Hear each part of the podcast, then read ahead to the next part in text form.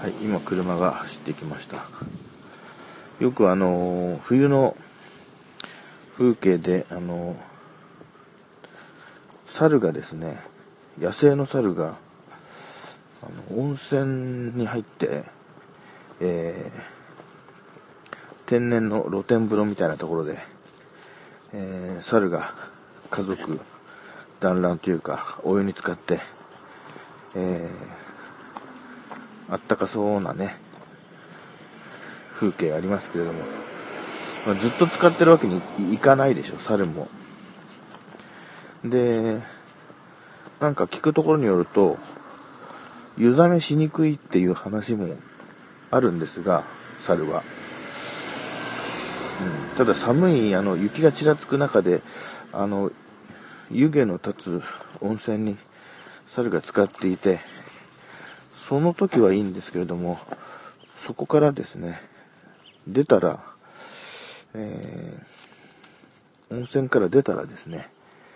えー厳しい寒さの中に、また戻らなければいけないわけで、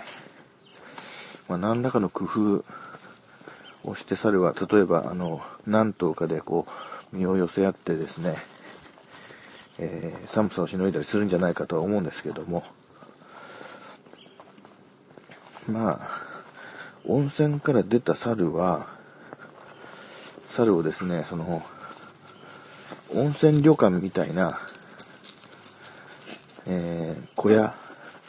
小屋を近くに作ってですね、そこにあのーこたつを用意して、まあ、そこでちょっと休んでもらうと。そして、そこで少し休んだ後は、えー、あったかい布団でですね、えー寝てもらうと。あ今犬がちょっと、クンクンしてますが、そういう、あ、ちょっと行くぞ。ええそういうですね、あの、ま温泉に入った後も、あの、体が冷えないで、その日の夜は、布団で寝てもらうと。ね、そしてその、なんとかまあ、少し体のほてりも取れて、ああ、よく寝たなっていうところで、ちょっと、体力が回復したところで、翌朝からまた、本来のフィールドに戻ってもらう。そんなことをしてあげることは可能かななんて思ったわけです。なんか動物愛護団体系の人たちが